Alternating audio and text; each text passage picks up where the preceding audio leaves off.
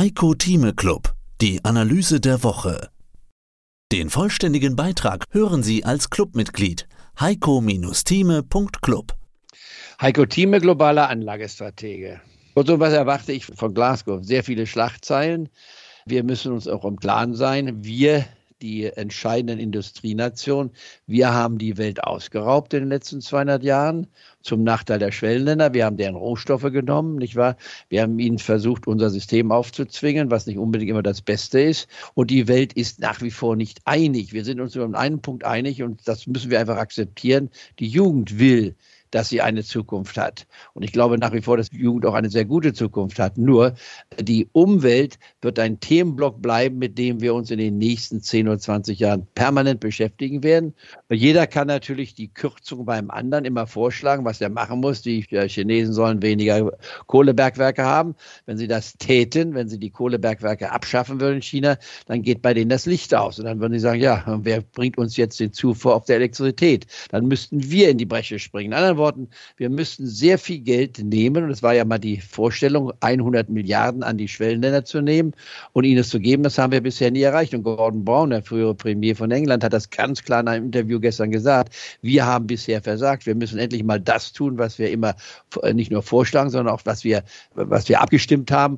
Und wenn wir das nicht mal erfüllen, dann ist die Welt natürlich gefährdet ich werde nachher noch ein Beispiel bringen, bei der Situation von, von Covid haben wir ein ganz aktuelles Problem. Wenn ich das noch wenden darf. Wir haben zwei bis 300 Millionen Covid-Vakzine liegen in Tresoren in den Industrienationen.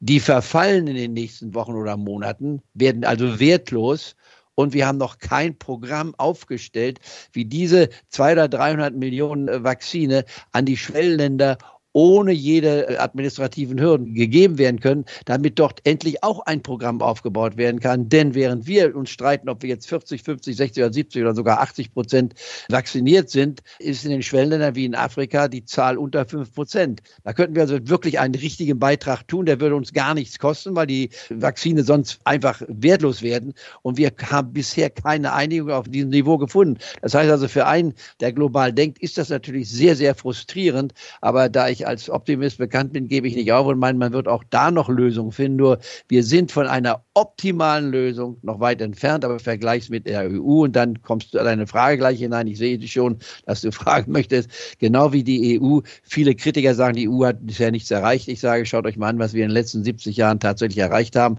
Das überwiegt mehr als das, was noch vor uns liegt.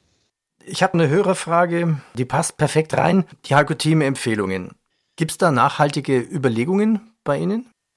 Die gibt es natürlich, äh, wobei ich allerdings den Unterschied mache, dass es auch Unternehmen gibt, die nicht nachhaltig sind. Wenn man zum Beispiel die fossilen Unternehmen nimmt, könnte man sagen, die sind ja die schlimmsten, die dürfte man nicht investieren. Und dann muss sich der Anleger fragen, ja, hat es sich gelohnt oder will man es vermeiden, dass man in fossile Industrien investiert? Will man eine Roll Dutch bei 10 nicht aufnehmen, die jetzt bei 20 ist? Ich war, war schon bei 21 oder eine Occidental, wir müssen sie alle erwähnen, noch eine Schlumberger, die nach Öl sucht sogar, was man ja dann verbieten müsste, wenn man die Jugend nimmt. Nein, wir brauchen auch fossile Unternehmen. Wir brauchen auch nicht konforme Unternehmen noch, weil die Welt nicht sich sofort umstellen kann auf eine saubere Welt. Uns fehlt der Übergang. Und der Übergang, der dauert Jahrzehnte. Das muss man auch wissen.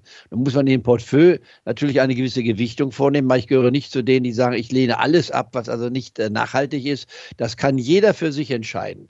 Da bin ich etwas nicht großzügig, da bin ich etwas, äh, ja, wie soll man sagen, ich scheinbar weniger selbstkritisch.